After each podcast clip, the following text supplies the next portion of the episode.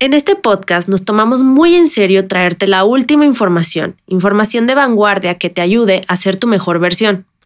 En los últimos meses me he dado la tarea de investigar cuáles son las causas del autosabotaje que tenemos para alcanzar nuestras metas.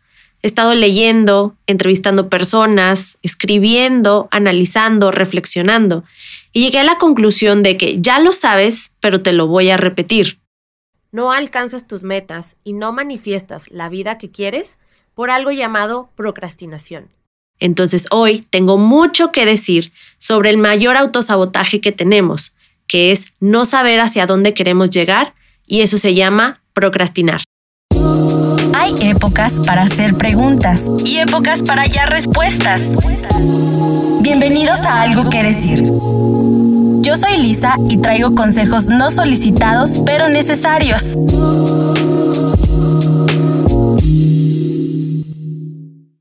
Tal vez es una palabra nueva para ti, pero tal vez no es tan nueva. Hay personas que me han dicho que es la primera vez que la escuchan. Entonces, vamos a partir desde ese punto y vamos a definir qué es procrastinación. Es todo aquello que no sabemos a dónde nos va a llevar, por lo tanto lo aplazamos no lo hacemos y ponemos otras tareas menos importantes hacia adelante. Y dejamos esas importantísimas hasta atrás. Porque en realidad no sabemos a dónde nos van a conducir o cuál va a ser el resultado.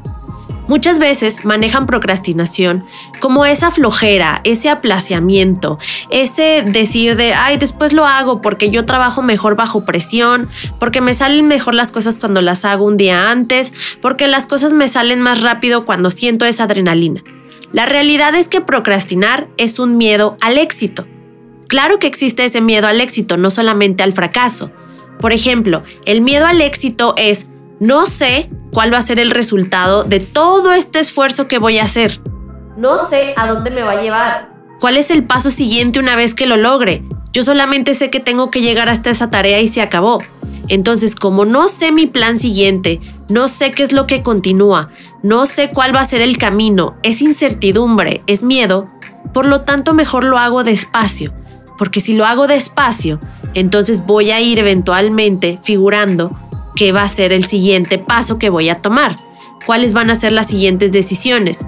Me voy a dar esa pausa, me voy a dedicar tiempo y conforme el tiempo va pasando, entonces voy a descubrir cuál va a ser mi futuro. Por eso te demoras tanto en hacer las cosas, por eso no las haces rápido ni con motivación. De hecho, yo creo que tu mayor queja para no hacer las cosas ha de ser, no tengo motivación, no, no, no me siento inspirado, me siento cansado, no sé, entonces me voy a tomar un momento, voy a tomar algo, voy a ver Netflix, voy a caminar, voy a hacer ejercicio.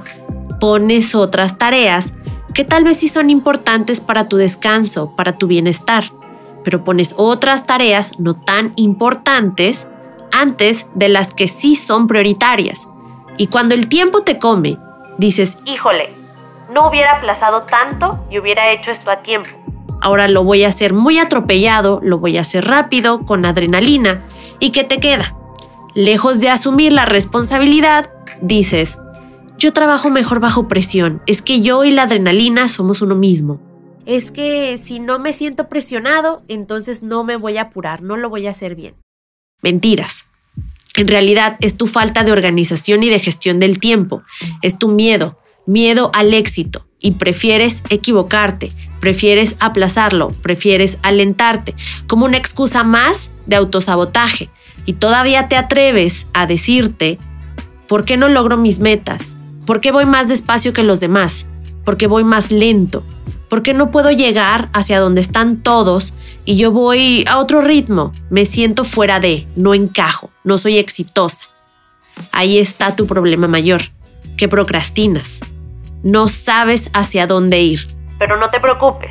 Ahorita vamos a platicar de cómo puedes empezar a deslindarte un poco de la procrastinación. Porque ojo, la procrastinación nunca se va.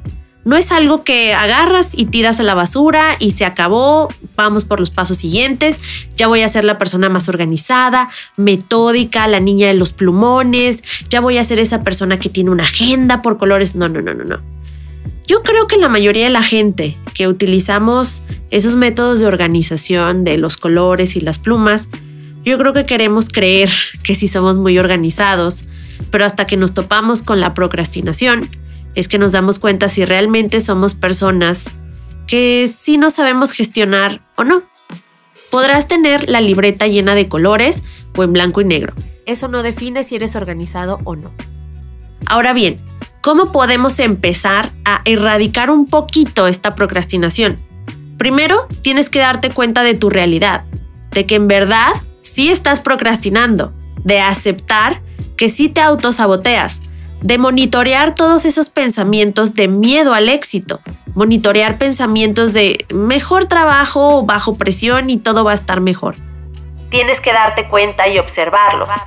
Por consiguiente, importante es que te pongas a hacer una lista de todas las cosas que normalmente son las que saltan a priorizar todo eso que sí es importante. Por ejemplo, tengo que entregar un proyecto y ese proyecto lo aplazas, caminas, te vas a lavar los trastes, luego vas a acomodar tu ropa, luego vas a hacer ejercicio y al final regresas y sigues estando entregando el proyecto en pausa. Piensa en todas esas cosas que te distraen, que prefieres hacer. Prefieres ir a pasear a tu perrito, prefieres ir a doblar tu ropa.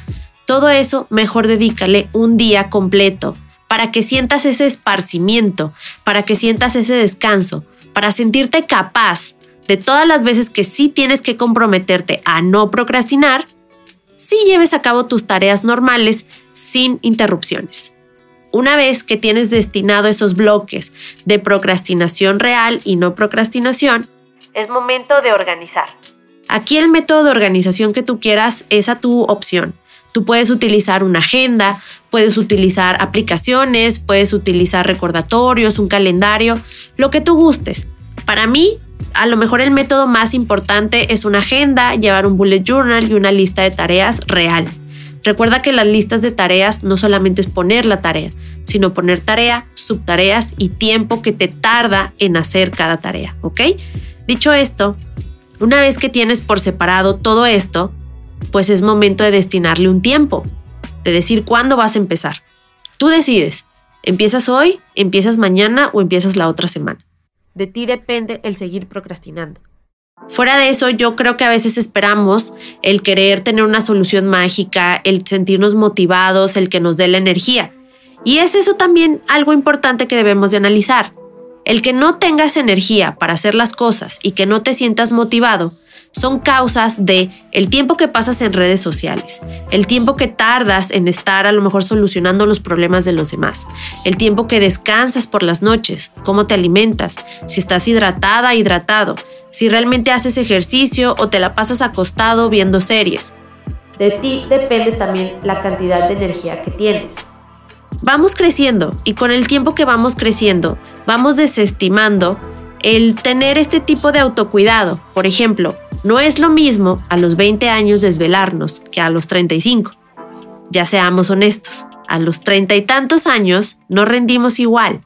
Entonces, si ves que te cansas, si ves que ya no rindes como antes, porque antes tú eras una persona que trabajaba toda la noche y te dormías toda la mañana, bueno, lamento decirte que esas épocas tal vez ya terminaron. Y es momento de tener nuevos hábitos.